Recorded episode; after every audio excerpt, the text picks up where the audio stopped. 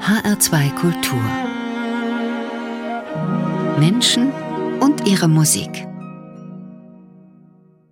Und da ist heute zu Gast die Musikerin Tabea Zimmermann. Ganz herzlich willkommen bei H2 Kultur. Hallo. Mein Name ist Susanne Pütz.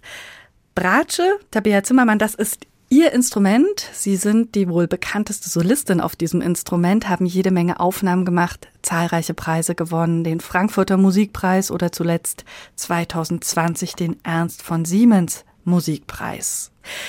Wir begeben uns jetzt gemeinsam in zwei Stunden mit viel Musik ganz unterschiedlicher Natur, die Sie heute mitgebracht haben. Vielen Dank dafür.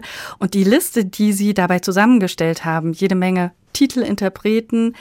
Wie leicht oder wie schwer ist Ihnen das gefallen, für diese Sendung Musik auszusuchen? Gar nicht schwer gefallen. Es gibt ja so viel Musik, die mich beschäftigt, die mein Leben begleitet hat. Und ich habe gedacht, ich mache Ihnen mal so eine Liste, den kleinen Abriss über die letzten 35 Bühnenjahre vielleicht auch ein bisschen abbildet. Und äh, da hätte es auch noch andere Werke gegeben. Ja, das meine ich. Ist so ein bisschen wie im Familienalbum blättern. Kleines bisschen, ja. Jede Menge Musik haben Sie also mitgebracht und zu Beginn hören wir gleich eine Aufnahme, natürlich mit Ihnen, ein sehr gesangliches Stück, geschrieben von einem der legendären Musiker, dem Cellisten Pablo Casals. Was verbinden Sie persönlich denn mit dieser Aufnahme? Ich finde es wunderschön, dass er überhaupt als Komponist jetzt langsam in die äh, zur Aufmerksamkeit äh, kommt. Und ich verbinde an mit der Aufnahme schöne Tourneen mit dem Pianisten Javier Perianes, ein ganzes Programm mit spanischer Musik, die wir gemacht haben, auch südamerikanische Musik. Und dann sind uns diese Lieder von Pablo Casals in die Hände gefallen. Wir haben gedacht, die müssen wir unbedingt auch bearbeiten und einspielen, damit der Musiker und Komponist Casals zu Wort kommen kann. Ja, und das ist ein großes Vergnügen, wie wir jetzt auch hören werden.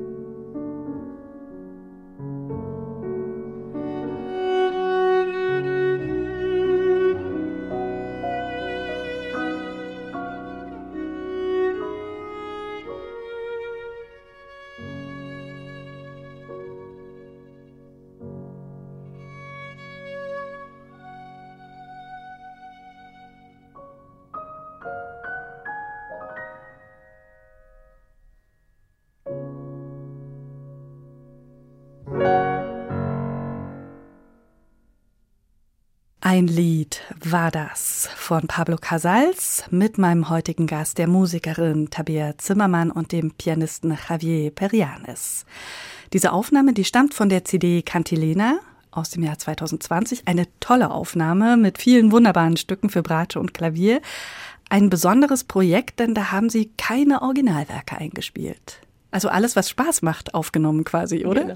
Da habe ich, also zum Thema Bearbeitungen habe ich einen großen Weg zurückgelegt. Ich erinnere mich in meiner Kindheit schon mein erster Lehrer, der hatte ja das große Problem, was kann er diesem Kind mit der Bratsche überhaupt für Literatur vorsetzen. Und da war ich stur und habe gesagt, spiel nur Originalwerke. Und das war schon für den Anfangslehrer ein großes Problem. Und dann habe ich das etliche Jahre streng durchgehalten, wollte mich ganz, also wirklich auf die Bratsche, das Besondere der Farbe und so weiter. Also, und inzwischen bin ich also jetzt dann doch etwas klüger geworden. Ich habe ja auch viele, viele, viele Originalwerke gespielt und in letzter Zeit bin ich viel entspannter beim Bearbeiten. Also ich finde das wichtig, mir auch Werke anzueignen, wo es Komponisten zum Beispiel gar nicht für mein Instrument komponiert haben, um die Sprache der Komponisten kennenzulernen. Ich habe inzwischen keine Scheu mehr, muss ich sagen. Es macht jetzt richtig Spaß. Und es macht einfach wahnsinnig viel Spaß beim Hören.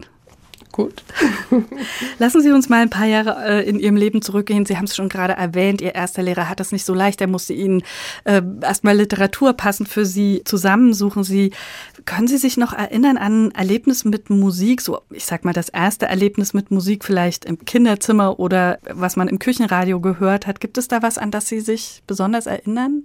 Was besonders einprägsam war? Also Musik war zu Hause Erstmal war es Kirchenmusik. Wir haben eigentlich, bevor wir selber in der Musikschule waren, sonst nicht so viel mit Musik zu tun gehabt. Und dann hatten die Lehrer der Musikschule haben meinen Eltern einen Plattenspieler ausgeliehen und LPs ausgeliehen, um überhaupt erstmal Musik in das Haus Zimmermann zu bringen.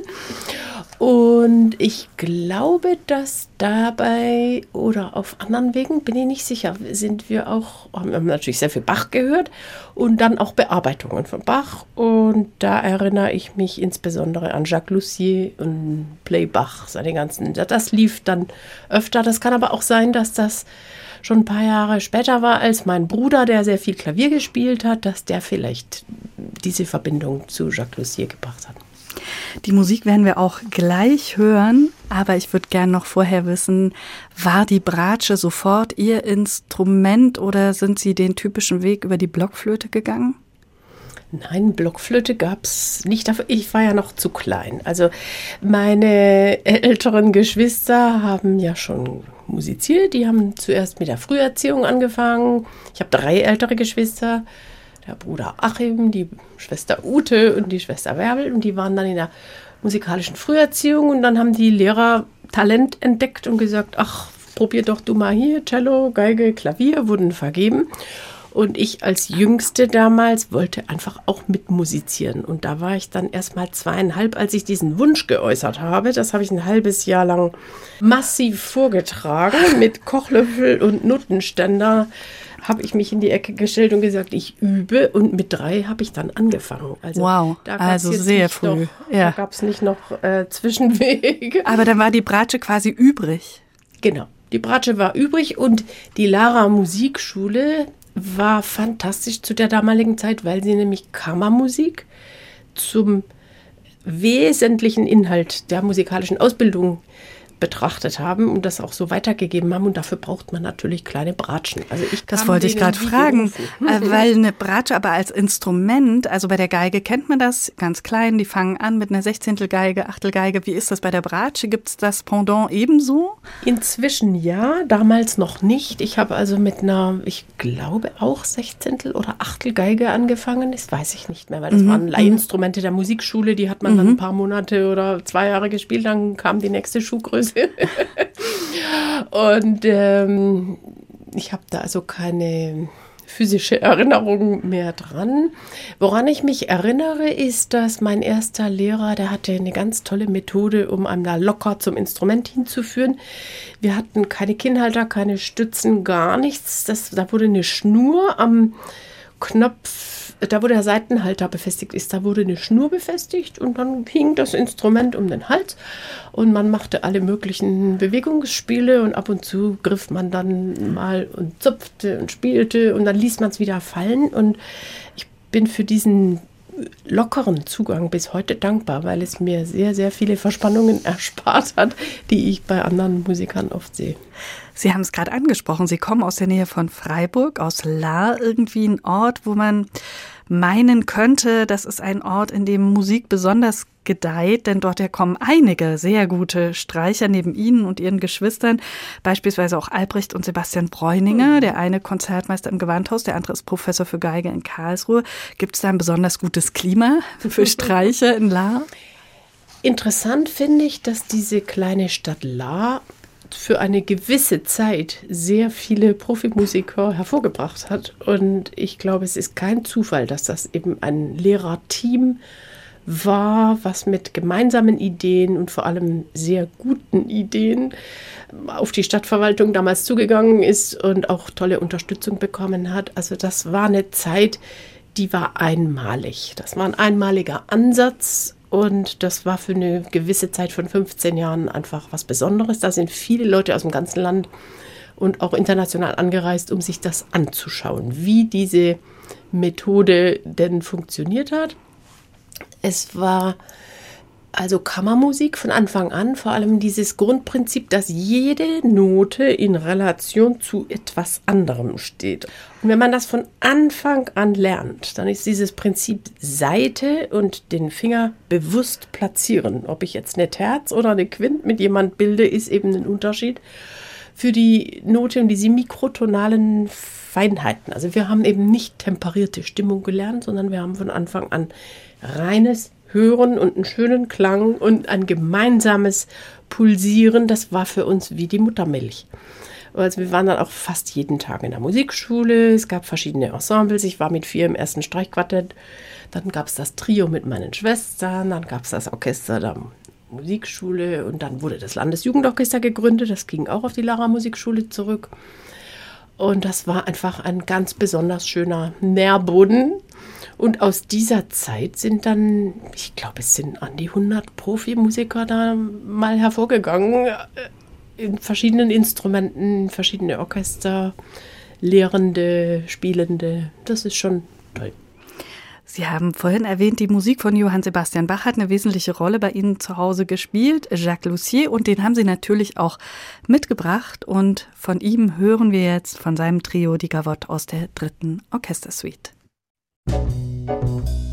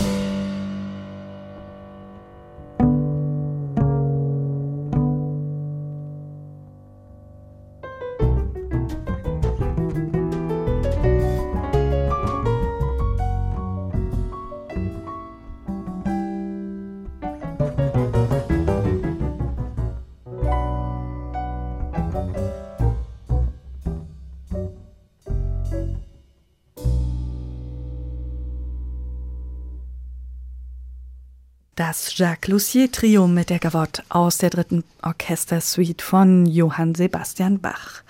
In Menschen und ihre Musik ist heute Tabea Zimmermann zu Gast. Ihr Instrument ist die Bratsche und dass dieses Instrument heute nicht mehr nur im Tutti im Orchester seinen Platz hat, sondern vielfach auch vor dem Orchester, das ist ganz sicher Ihr Verdienst, Tabea Zimmermann. Sie haben die Bratsche viel mehr in den Fokus gebracht, den solistischen Fokus.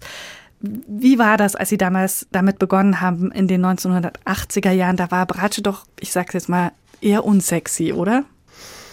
Ob es heute so sexy ist, weiß ich auch nicht. Ach, ich also, glaube, viele Jahre gab es jetzt ganz viele, die unbedingt Bratsche lernen wollten. Ich hatte das Gefühl, wenn man äh, um sich herum gefragt hat, haben ganz viele Bratsche gelernt, viele hm. Kinder auch. Und dann dachte ich, wow, also es ist richtig en vogue. Es ist ja auch ein ganz tolles Instrument. Aber ich glaube, dass es bei mir wirklich mit der Biografie zu tun hat. Wenn ich nicht das vierte Kind, als viertes Kind geboren wäre, hätte ich vielleicht nicht dieses Instrument gefunden. Also man braucht schon eine große Familie, um erstmal da anzukommen. Weil die anderen lernen Geige oder Cello. Zunächst ja. und da gibt es auch Gründe dafür. Also ich würde einem Einzelkind wahrscheinlich auch nicht empfehlen, Bratsche zu lernen, weil man bei der Bratsche unbedingt Partner braucht. Also das ist das Schöne, aber auch das Herausfordernde am, am Anfang, wenn man jetzt irgendwo lebt, wo man vielleicht auch nicht einen tollen Lehrer zur Auswahl hat, dann würde ich das Instrument nicht empfehlen. Sie haben viele tolle Lehrer gehabt, auch an Ihrer Schule. Da war ein Lehrer, der Sie auch sehr unterstützt hat, der auch Musik komponiert hat, oder? Ja, ich hatte einen Musiklehrer im Gymnasium, den Herbert Söllner. Der hat für mich damals in 1981, glaube ich, war das, das erste Stück für mich komponiert, auch auf meinen Namen, also mit den Tonnamen A, B, E, A und ein T als Vorschlag äh, irgendwie zum A. Mit einkommentiert, das war meine erste Uraufführung und das war schon eine tolle Station in meinem Musikerleben mit einem Komponisten arbeiten zu können. Ich habe damals zum Beispiel auch Bernd Alois Zimmermann Solosonate mal gelernt. Dann bin ich zu ihm gegangen, hat mir geholfen, das ein bisschen zu analysieren und zu verstehen. Einfach so den, den Weg in eine moderne Partitur zu finden. Da bin ich ihm heute auch noch sehr dankbar dafür. Und Sie haben Musik von ihm gefunden, bei sich zu Hause noch in der Wohnung. Und daraus hören wir jetzt mal einen kleinen Ausschnitt von dieser allerersten Uraufführung für Tabea Zimmermann. Ein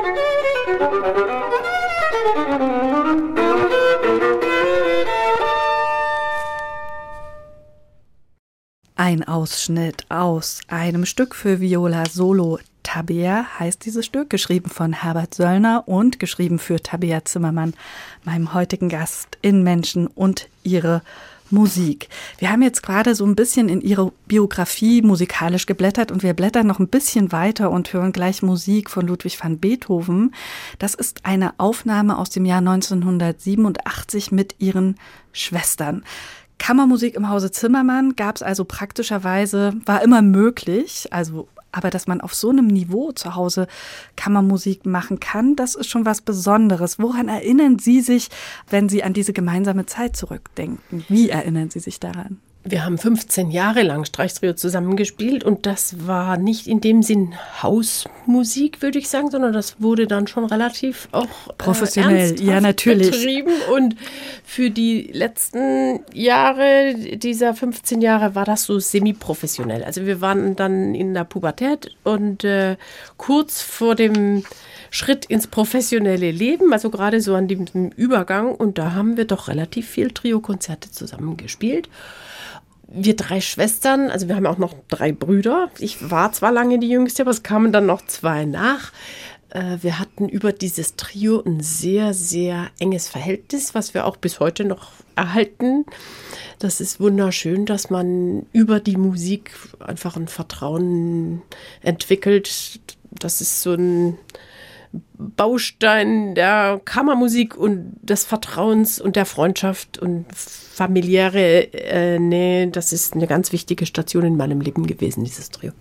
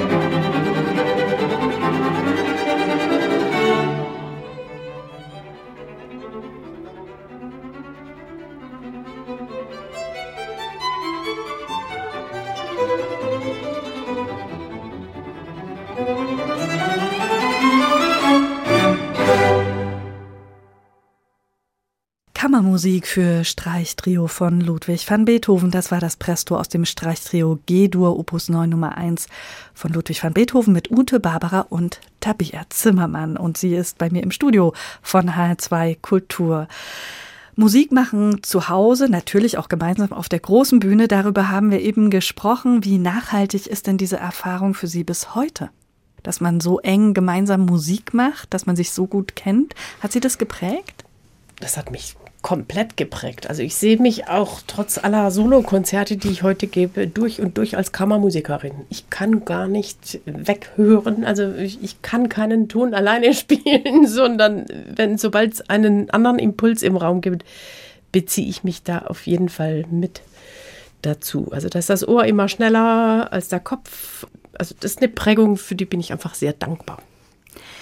Kammermusik als solche, abseits der Bühne, des Konzertlebens, draußen mit Publikum, spielt das auch privat bei Ihnen eine Rolle, Kammermusik? Einfach so für sich, zum Spaß, mit Freunden? Ja, nicht genügend. Ab und zu mal. Ich habe jetzt für in zehn Tagen, habe ich mal wieder so einen Sonntag gefunden, wo ich ein paar Freunde einlade und wir machen eine Leseprobe für auch von Beethoven, äh, es gibt eine Sextettfassung von der Pastoralsymphonie aus der Zeit Beethovens und das ist ein Werk, was ich in der Fassung bei einem Festival spiele und da dachte ich, das lese ich jetzt mal mit Freunden vorher durch. Also das ist auf jeden Fall ich kann mir Musik ohne Freundschaften gar nicht denken. Also diese Unterscheidung zwischen beruflich und privat, die kenne ich eigentlich so nicht, weil man als Musiker in dem Moment, wo man gemeinsam musiziert, auf jeden Fall auch eine Art von privater Beziehung hat. Also das Musizieren ist sowas Persönliches. Das ist, ähm, ich finde die Unterscheidung manchmal schwierig. In Corona-Zeiten haben viele Menschen Musik auch für andere Menschen gemacht. Sie auch. Es ist interessant, dass Sie das ansprechen. Ja, ich habe in Corona plötzlich das, so einen Impuls gespürt, dachte, was kann ich machen? Also auf die, die große Bühne gibt es gerade nicht. Und die vielen gestreamten Konzerte von einigen Kollegen, die haben mich ehrlich gesagt ziemlich genervt. Gebe ich ganz ehrlich zu, mir war das zu viel, was da an äh, vom Wohnzimmer aus in die Welt ausgestrahlt wurde. Und dann habe ich beschlossen, ich mache in meinem äh, Wohnhaus in Berlin einfach Treppenhauskonzerte. Und das habe ich an einem Sonntag im Winter 21 angefangen mit meinen Kindern zusammen, die ja schon erwachsen sind. Haben wir das E-Piano auf den Treppenabsatz rausgestellt und haben einfach einen Zettel unten an die Treppe gehängt. Sonntag 18 Uhr musizieren wir. Und das war so schön, dass wir das 22 Sonntage gemacht haben, von Januar bis Juni 21. Wir haben zusammen gesungen, Kanons gelernt, Sprechfugen geübt und äh, jeder durfte, die Nachbarskinder haben Klavier gespielt, die eine Nachbarin hat ihr Cello wieder ausgepackt und das war echt eine tolle Erfahrung. Musik einfach im wahrsten Sinn Hausmusik zur Kommunikation unter den Bewohnern einer Hausnummer und ganz ohne Öffentlichkeit. Kann ich mir vorstellen, dass das auch gut zusammenschweißt, nochmal auf eine andere Art und Weise, oder? Ja, war einfach eine schöne Erfahrung. Wir haben das jetzt nicht in dem Sinn weitergeführt. Wir hoffen ja auch alle, dass nicht wieder solche Lockdowns äh, kommen oder Situationen, wo man einfach äh, seiner normalen Arbeit nicht nachgehen kann. Aber diese Hilfe zur Selbsthilfe sozusagen. Dieses lasst uns nicht verzweifeln, sondern wir machen jetzt einfach was miteinander. Und das noch das mit Spaß. Hat gut getan, ja.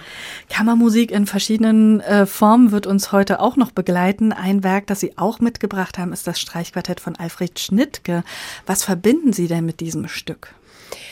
Mit Alfred Schnittke verbindet mich einiges. Also da gibt es auch das große Bratschenkonzert, was ich mehrfach gespielt habe. Äh, es gibt ein Werk Monolog für Bratsche und Streichorchester, was ich mehrfach gespielt habe. Und die Sprache von Schnittke hat mich immer fasziniert. Und ich finde, es ist zur Zeit im Angesichts der Kriegssituation ist die Musik von Schnittke mir wieder näher gekommen, weil ich finde, dass er seine Erfahrungen in der Sowjetunion in der Musik unheimlich stark rüberbringt. Der ständige Wechsel von Dissonanz und scheinbarer Harmonie, also er spielt mhm, damit oft mhm. so an einer mhm ähm, Grenze. Und dieses Streichquartett, daran habe ich jetzt noch einen ganz besonderen Erinnerung. Da spielt nämlich mein Mann David Chalon an der zweiten Geige mit. Wir haben uns damals in Lockenhaus beim Festival kennengelernt. Er war als Dirigent mit der Kammerphilharmonie nach Lockenhaus gekommen und ich war schon einige Sommer für die Kammermusik da und dann haben wir zusammen Schnittke Streichquartett gespielt und das ist, glaube ich, das einzige Dokument, wo David mal als Geiger mit dabei ist und das wollte ich einfach mitbringen. Aber Sie haben ihn früh verloren. Ja, er ist schon vor 22 Jahren sehr plötzlich verstorben, als wir in Japan auf Tournee waren. Er hatte ein unbehandeltes Asthma aufgrund von Lebensmittelallergien und war da sehr unvorsichtig und auch etwas uneinsichtig. Und das war einfach ein ganz schrecklich tragischer, schneller gut. Aber wir haben vorher 13 sehr schöne Jahre zusammen gehabt und viel miteinander erlebt.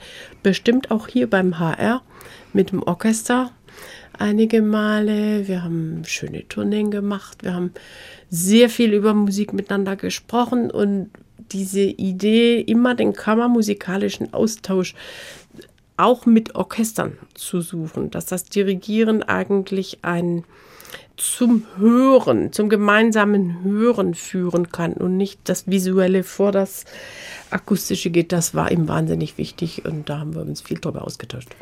Sie pflegen auch die Erinnerung an ihn mit einer Stiftung. Und das ist, finde ich, ein wirklich sehr berührender Auftritt im Internet, wenn man den sich anschaut. Was unterstützen Sie? Wen oder was unterstützen Sie mit dieser Stiftung?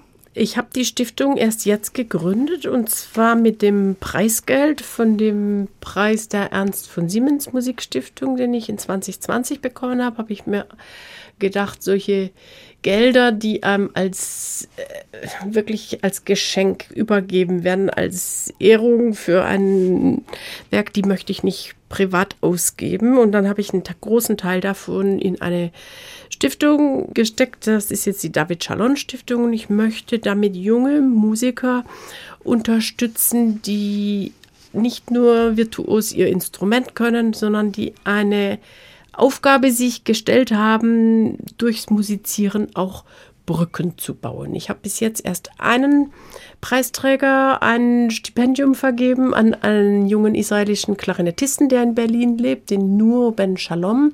Der macht in Berlin zum Beispiel ein wunderschönes Projekt unter dem Titel Lebensmelodien.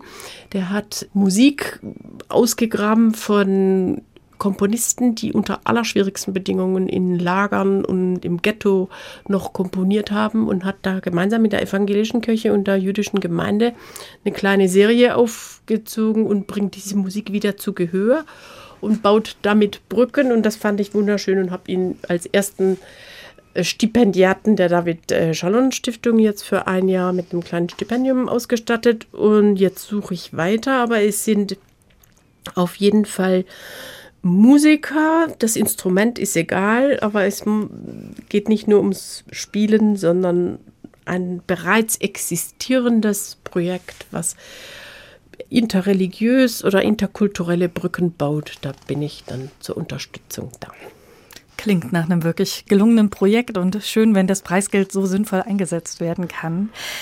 Wir hören jetzt erstmal Musik von Alfred Schnittke. Sie haben schon gesagt, welche Werke Sie von ihm mehrfach auch aufführen konnten. Gab es für Sie auch mal Gelegenheit, mit Schnittke sich selbst über seine Musik auszutauschen? Ich habe ihn noch kennengelernt und zwar im Jahr 1985, glaube ich, war er in Lockenhaus bei dem Festival von Gidon Kremer ja, er war sehr still und zurückhaltend. In dem Sinn haben wir nicht sehr viel gesprochen, aber es war eine sehr eindrückliche Begegnung mit ihm. Also er war schon auch sehr gezeichnet vom Leben.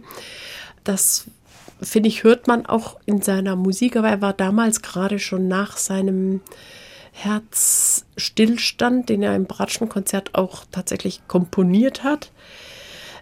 Ich habe ihn als eindrückliche Musikerpersönlichkeit in Erinnerung haben. Aber ich habe jetzt keine ähm, wirkliche Erinnerung an Gespräche, die wir geführt haben.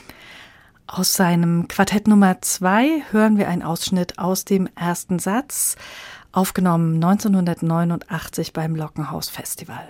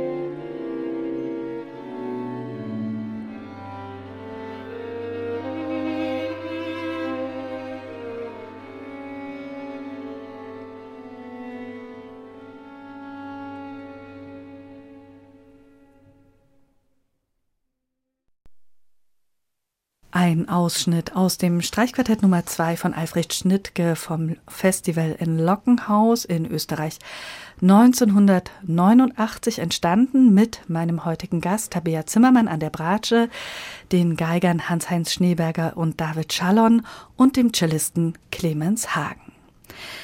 Die Bratsche ist das Instrument von Tabea Zimmermann, aber auch das Orchester für sie als Ganzes ist ein Instrument. Ich denke da an ein Konzert, das noch nicht allzu lange her ist mit dem Bundesjugendorchester. Da haben sie die sechste Beethoven aus dem Orchester herausgeleitet, aber das können Sie viel besser erzählen als ich. Das war jetzt bei der Frühjahrsarbeitsphase, die Osterarbeitsphase 2022. Das war ein Traumprojekt, äh, da habe ich jahrelang habe ich davon geträumt. Einmal Berlioz, Harold in Italien und auch Beethovens sechste Symphonie mal ohne Dirigat, nur durch langes Proben im kammermusikalischen Zusammenspiel mal zusammenzubekommen. Und ich war so froh, dass das Bundesjugendorchester gesagt hat, mach das, wir machen eine ganze Arbeitsphase damit und das war eine unglaublich tolle Erfahrung. Es gab auch ein paar Stolperstellen, es muss, es ist wirklich ab einer gewissen Größe einfach auch sehr, sehr schwer, über die Distanzen und die Vielstimmigkeit noch alles im Blick und im Ohr behalten zu können. Aber es war unglaublich. Also vor allem beim Berlioz war ich total verwundert, wie wir am Schluss bei den letzten Konzerten hat das Bundesjugendorchester quasi auswendig dieses unglaublich virtuose Werk fürs Orchester einfach abgespielt. Es war irre. Ich wollte gerade sagen, das sind ja schon wirklich dicke Bretter.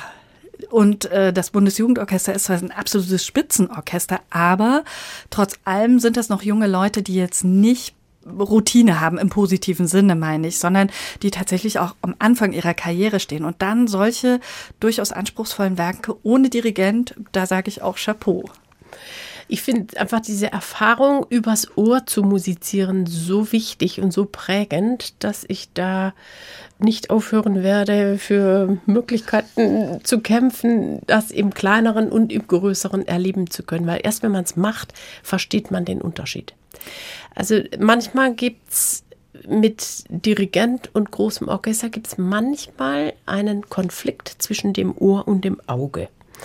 Und ich finde das als Musikerin einen ganz schwierigen Zustand. Da können Sie viele Orchestermusiker dazu mal befragen, dass eigentlich muss dieser Widerspruch, der muss irgendwie aufgelöst werden. Und manche Dirigenten meinen, sie müssten vorweg dirigieren, um dem Orchester sozusagen frühzeitig Impulse zu geben. Und das führt zu einem wirklich fast schizophrenen Zustand im ähm, Musiker selber, weil das Hören und das Schauen nicht zusammenpasst. Und ich empfinde es als Belastung und musiziere viel lieber mit Dirigenten, die das nicht so äh, praktizieren, weil es geht ja auch anders. Also man kann dem Orchestermusiker auch vertrauen und durch eine fließende Bewegung gibt es viel weniger Konflikt, als wenn man sozusagen Punkte setzt und die dann unterschiedlich verbinden könnte. Also das finde ich wahnsinnig spannendes Thema, über wie unterschiedlich man dirigieren und die Musiker mitnehmen und ähm, ernst nehmen kann. Für mich gibt es da momentan drei Dirigenten, die ich ganz, ganz besonders schätze. Mhm. Das ist mhm. der Kirill Petrenko bei den mhm. Berliner Philharmonikern. Das ist der Ivan Fischer und das ist François Xavier Roth. Mit den dreien, finde ich, ist das Musizieren eben vollkommen konfliktfrei auf dieser Ebene, dass man dieses Hören und Tun, dass das zusammenfällt, wie in der Kammermusik.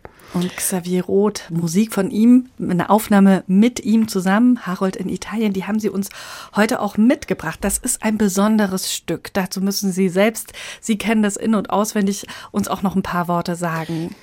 Also, Berlioz hat dieses Werk für Paganini schreiben sollen, beziehungsweise Paganini hat es in Auftrag gegeben bei Hector Berlioz. Und dann hat Berlioz angefangen zu komponieren und hat den ersten Satz dem Paganini mal gezeigt. Dann war der ziemlich enttäuscht, dass die Bratsche so wenig zu tun hat. Mhm. Wobei der erste noch der Satz ist, wo die Bratsche eigentlich am meisten mit tun darf. Nur ist es eben kein virtuoses Solokonzert im herkömmlichen Sinn, sondern es ist eben wirklich eine große Symphonie mit einem solistischen Protagonisten ich glaube, der Paganini hat das später sehr bereut, dass er das äh, dann nicht aufgeführt hat und hat dem Berlioz nachher eine große Summe Geld gegeben als Dank und zur Förderung. Er hat das also dann doch bereut. Ich persönlich liebe dieses Stück, habe es ganze Karriere über immer wieder gespielt und die Zusammenarbeit mit François Xavier Roth und vor allem seinem Orchester Les Siècles, die versuchen alle Musik, die sie spielen, auf den zeitgemäßen Instrumenten zu spielen, also in dem zeitgenössisch vom Komponisten her gesehen. Die gehen manchmal mit drei verschiedenen Instrumenten auf Tournee. Wenn sie Rameau, Berlioz und Lachenmann spielen, haben mhm, sie drei mhm. Instrumentensets dabei. Da gab es ganz tolle Klangfarben und ähm, ich habe dann auch mit einem alten Instrument und Darmseiten gespielt und das war eine, eine andere Klangerfahrung als mit den neuen Instrumenten.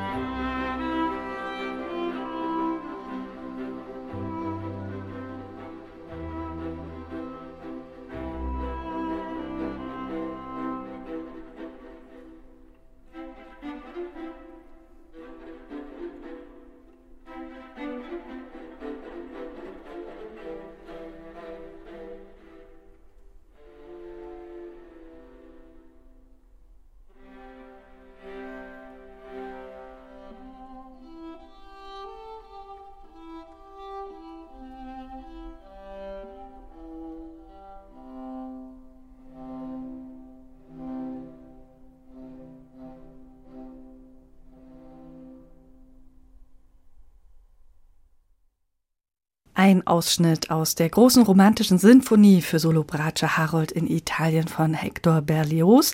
Das Orchester Les Siècles unter François Xavier Roth begleitete dabei Tabea Zimmermann. Und sie ist heute zu Gast bei Menschen und ihre Musik in H2 Kultur. Und unser Gespräch, das gibt es übrigens auch als Podcast und den finden Sie in der ARD Audiothek oder auch bei uns auf der Seite von H2 Kultur.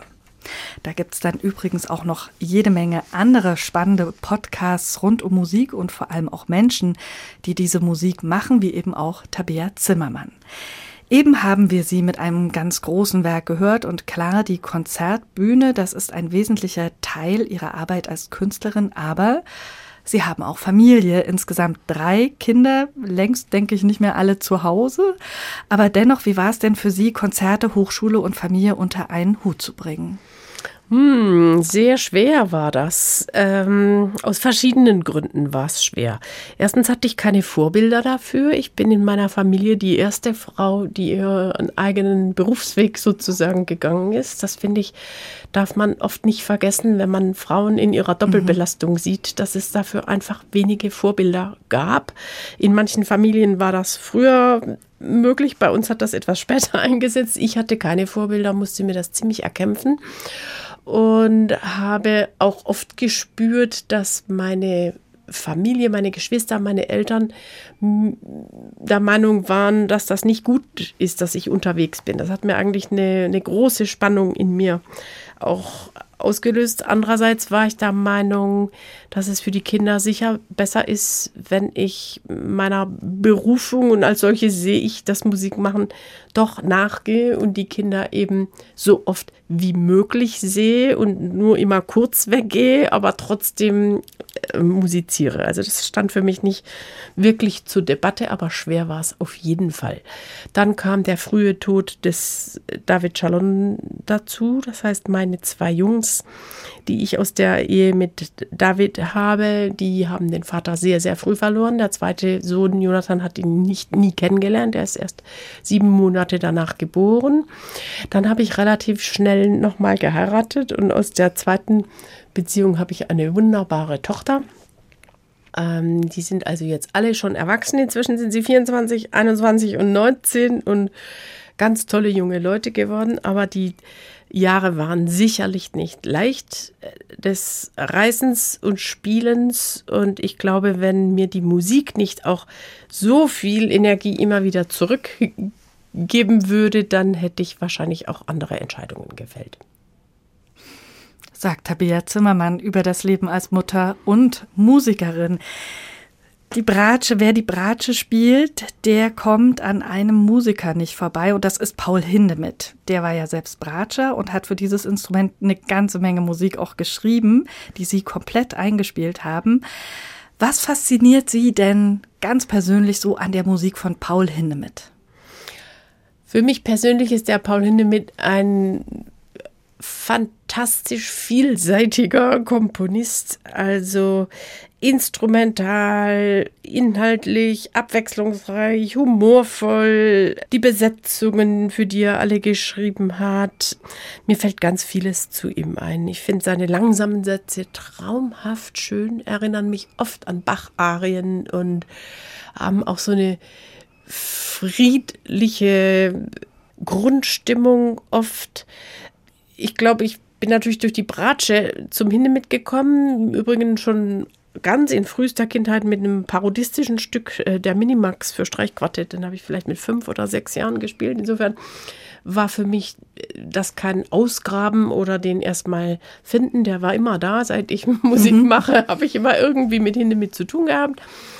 Ich finde seine Musik besser als seinen Ruf und ich möchte gerne was dafür tun, dass er öfter gespielt wird. Mir geht es aber jetzt in letzter Zeit vor allem auch darum, seine sieben Streichquartette mal unter die jungen Ensembles zu bringen. Ich finde es schade, dass wir einen großartigen Komponisten aus dem 20. Jahrhundert haben, der sieben Streichquartette komponiert hat, die keiner kennt. Da muss man was dafür tun, dass das mal ein bisschen mehr unter die Leute kommt. Das werden Sie auch tun, weil Sie werden ja demnächst auch die Präsidentin der Hindemith-Gesellschaft werden. Äh, die Hindemith Stiftung, genau. Hindemith Stiftung, genau, Entschuldigung. Die Hindemith Stiftung hat ihren offiziellen Sitz in Blonay in der Schweiz, wo Hindemith am Ende seines Lebens Zuflucht gesucht hat, am wunderschönen Genfer See. Aber in Frankfurt haben wir das wunderbare Hindemith Institut, was den ganzen Nachlass verwaltet und die musikwissenschaftliche Bearbeitung der ganzen Werke in die Gesamtausgabe einfließen lässt.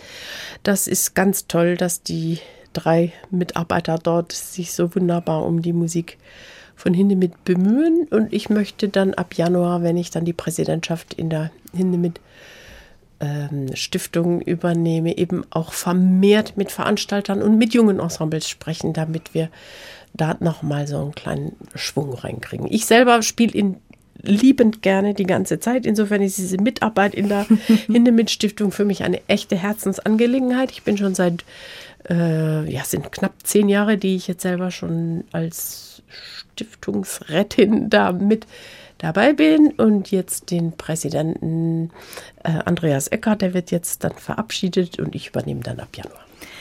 Wie sehr Sie für die Musik brennen, das können wir jetzt auch hören mit einem Ausschnitt, einem ja, sehr rasanten Ausschnitt aus der ersten Solosonate Opus 25.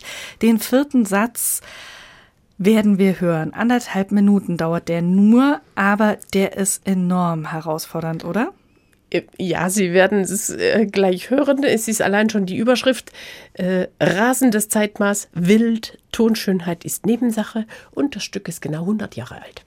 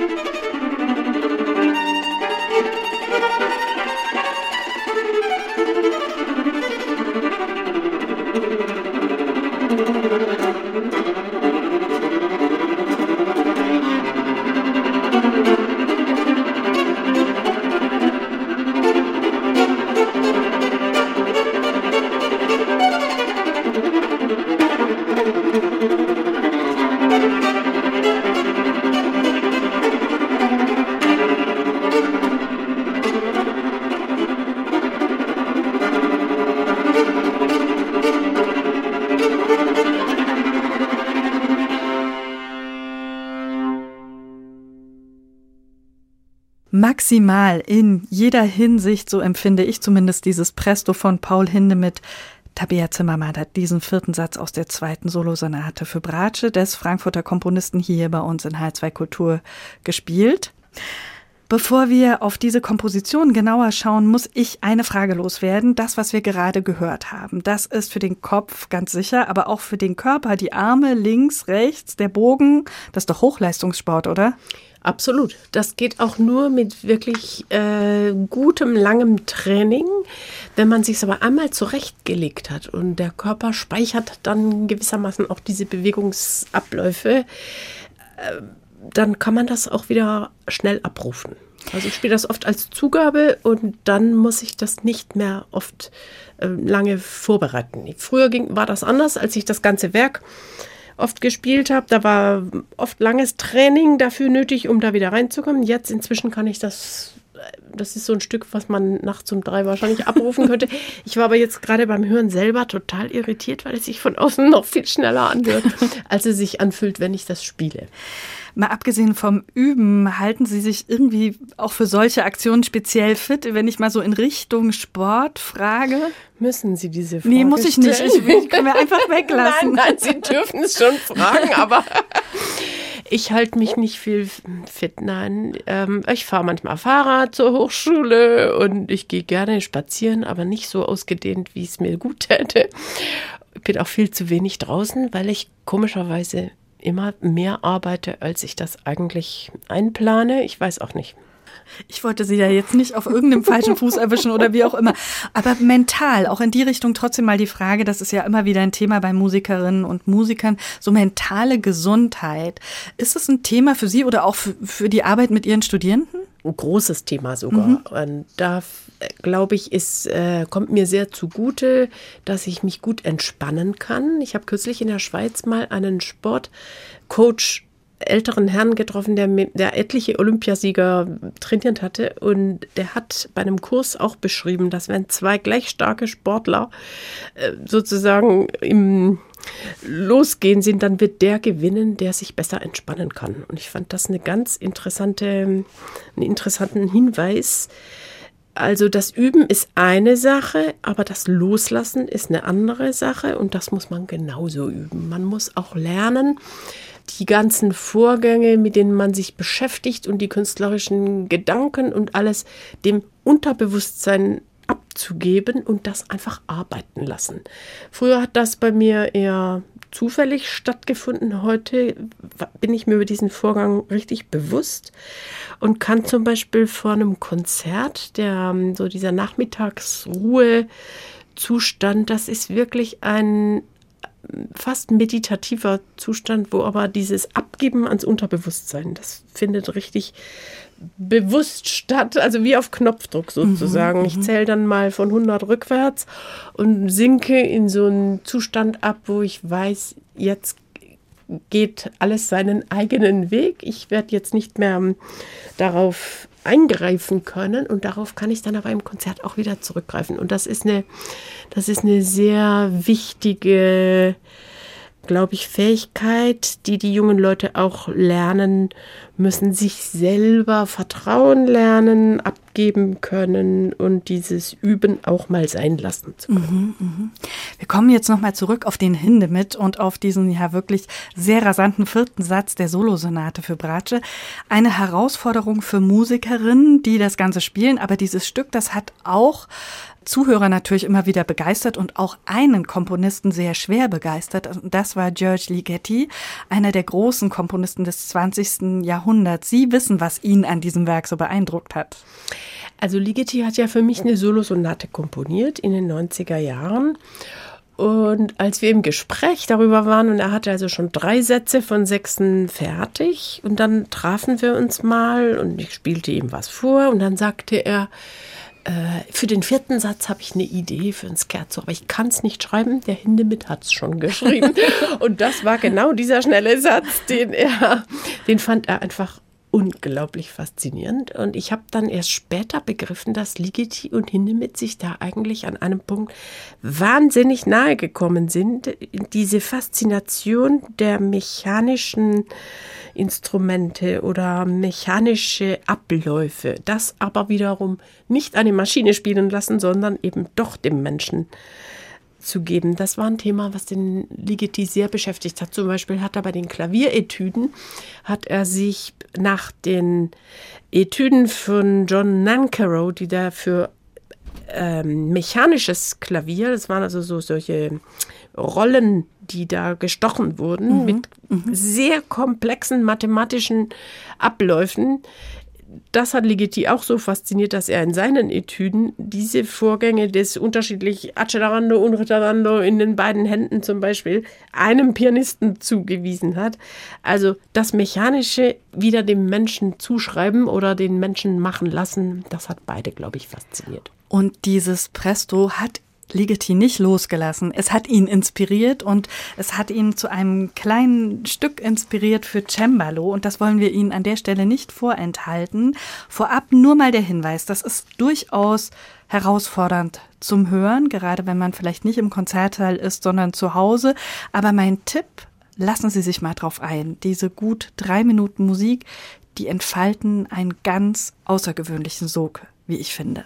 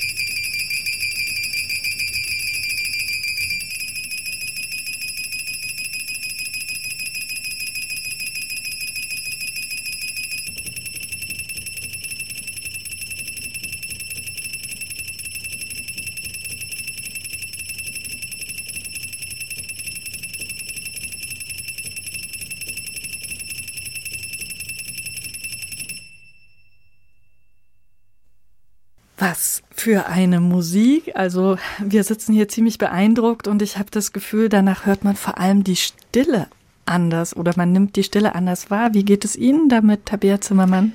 Ich finde das toll, dass Sie das so erwähnen, weil ich glaube überhaupt, dass Musik nur aus der Stille heraus auch ähm, wahrnehmbar ist. Also dieser, dieses Abwechseln von dem, von der Ruhe und der Aktion der Musik, das ist der Nährboden, auf dem wir Musiker überhaupt äh, erst anfangen zu arbeiten, was in der heutigen Zeit sehr schwer ist, weil man ja kaum mehr Stille erleben kann. Also mhm. selbst wenn man in eine Kneipe, ein Restaurant irgendwo mal in Ruhe sitzen, geht eigentlich kaum mhm. mehr. Ich finde das ganz schwierig. Taxifahren, Busfahren, egal, überall ist Lärm.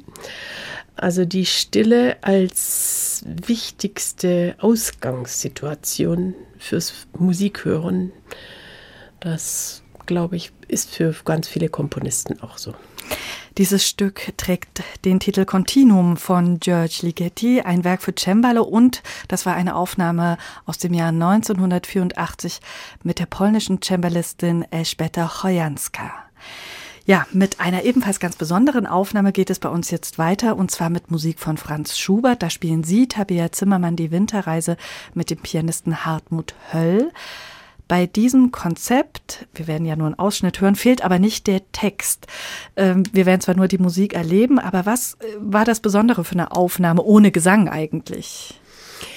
Ich habe Ihnen diese Musik vorgeschlagen, weil das auch eine ganz wichtige Station in meinem Leben war. In den 90er Jahren habe ich sehr viel mit dem wunderbaren Musiker Hartmut Höll zusammengearbeitet. Er war damals mit der Sängerin Mitsuko Shirai verheiratet und die haben gemeinsam mit dem Schriftsteller Peter Hertling Kurse in Finnland gemacht und hatten wohl bei einer Arbeitsphase oder einem Kurs zu Schuberts Winterreise die Idee, wie das denn wohl mal wäre, wenn man die Musik und den Text ein bisschen trennen könnte und vielleicht eine Instrumentalfassung vielleicht idealerweise mit einer Bratsche machen könnte. Da kannten wir uns aber noch gar nicht. Und dann mhm, sind wir mhm. uns in einer Trio-Kombination mit der Sabine Meyer mal begegnet und dann hat mich Hartmut Höll darauf angesprochen und dann haben wir über Monate immer wieder über diese Winterreise diskutiert und auch ausprobiert und dann einige Konzerte gespielt, wo wir im ersten Teil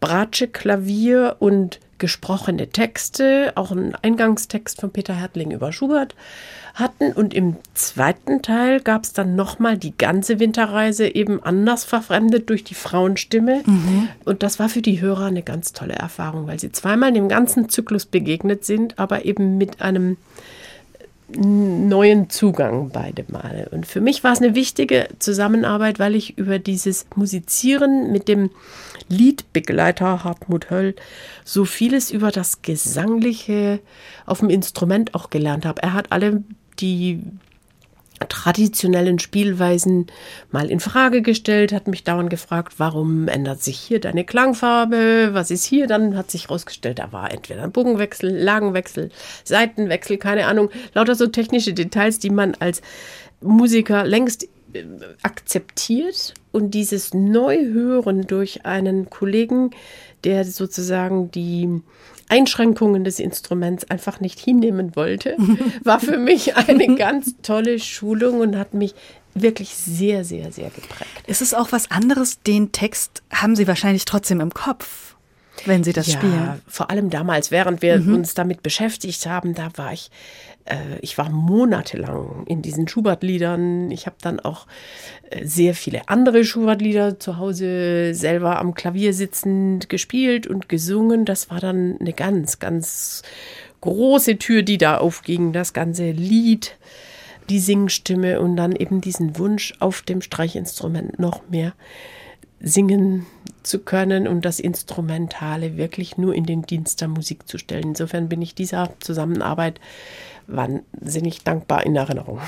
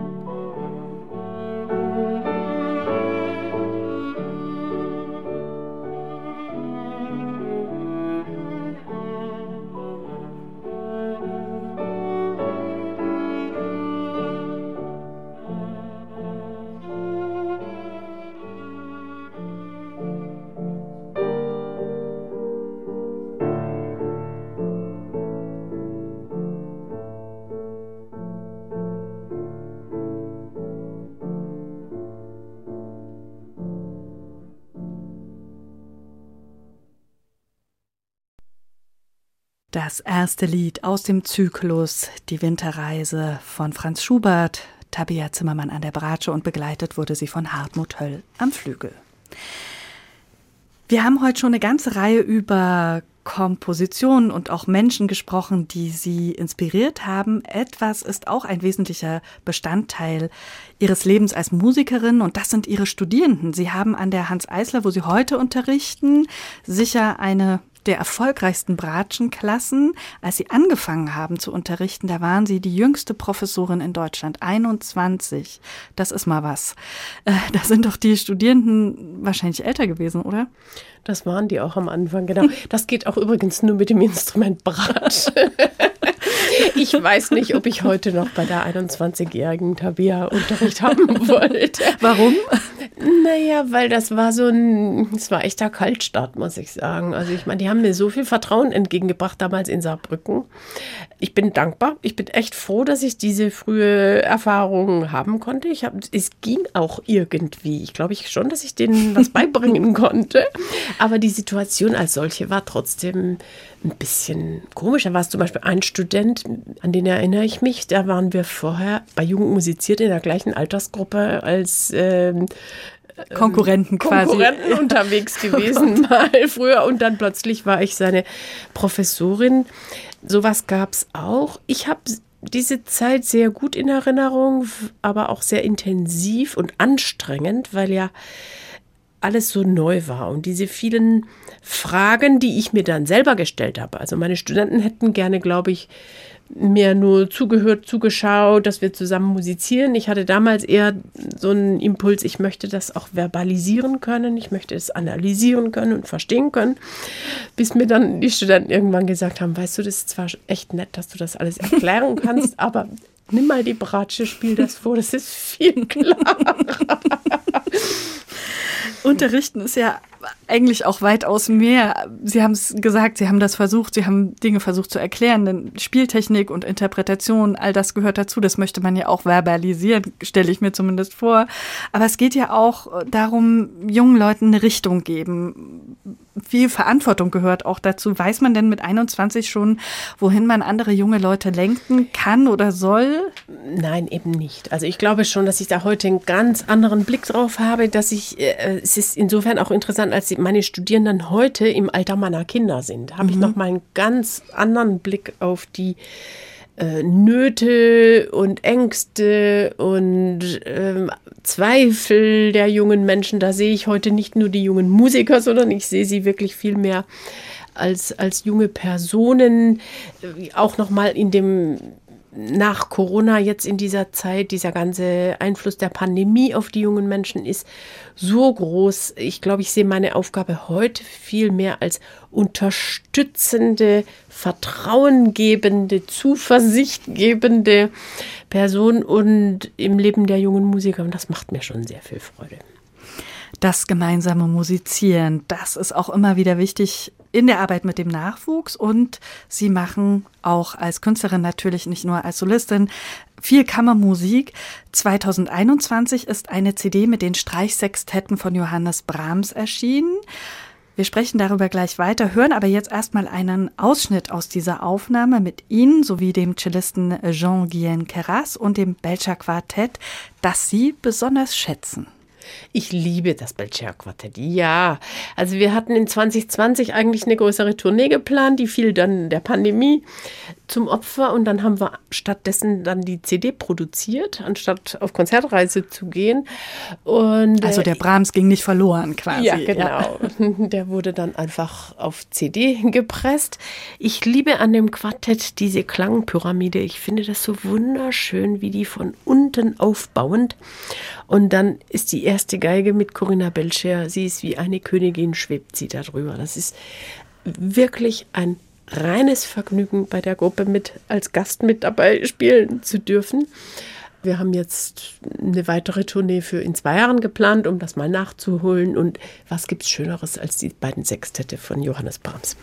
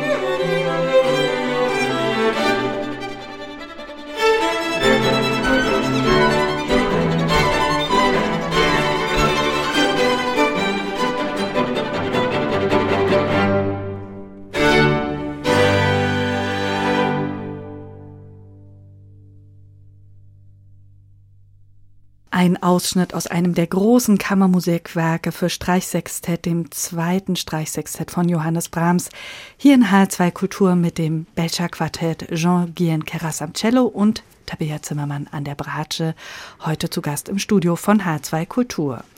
Kammermusik ist ein ganz wichtiges Stichwort mit Blick auf Kronberg, auf die Kronberg Academy, an der Sie auch unterrichten.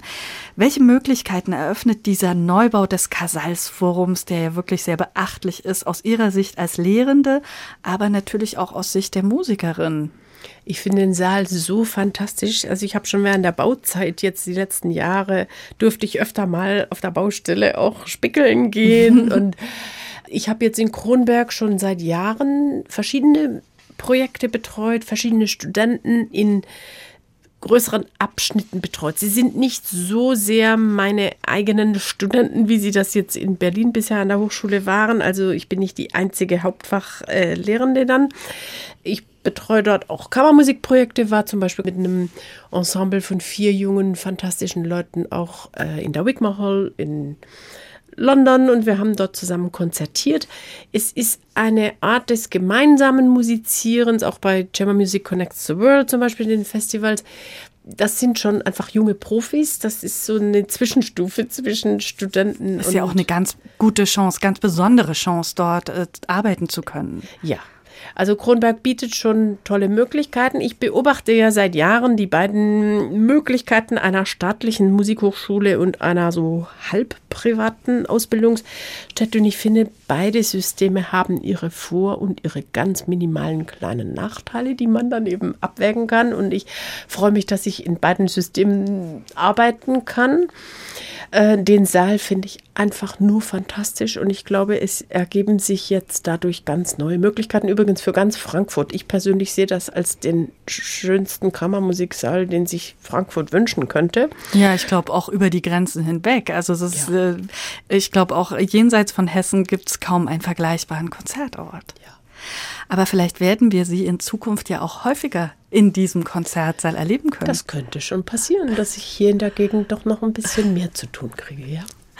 Sie haben eine nächste Musik für uns noch ausgewählt und zwar mit dem Dirigenten Ivan Fischer. Sie haben vorhin schon angedeutet, warum Sie ihn so sehr schätzen, weil er Musik vom Ohr denkt ausschließlich, also wirklich ausschließlich vom Ohr und auch mit einem psychologischen, mit einer Kunstfertigkeit, die Menschen zu führen, die er da äh, vor sich hat und vor allem auch zu respektieren. Das ist, vielleicht beginnt es überhaupt erst damit. Ich glaube, ein Dirigent, der seine Musiker so schätzt und ihnen so viel zutraut, wie ein Ivan Fischer oder eben vorhin auch ein François Xavier Roth, erreicht ganz andere Klänge als ein Dirigent, der vielleicht eine ähnlich ausgefeilte Interpretation hat, aber mehr vom Macht Bewusstsein ausgeht. Also das ist ein Thema, das beschäftigt mich seit vielen Jahren. Da möchte ich an dieser Stelle hier gar nicht zu viel drüber sagen, aber ich schätze einfach den Ivan Fischer deshalb so sehr, weil er das Beste aus den Musikern herausholt. Und wir lassen uns jetzt einfach mal von unseren Ohren tragen mit Ivan Fischer und dem Budapest Festival Orchestra mit den slawischen Tänzen von Antonin Dvorak.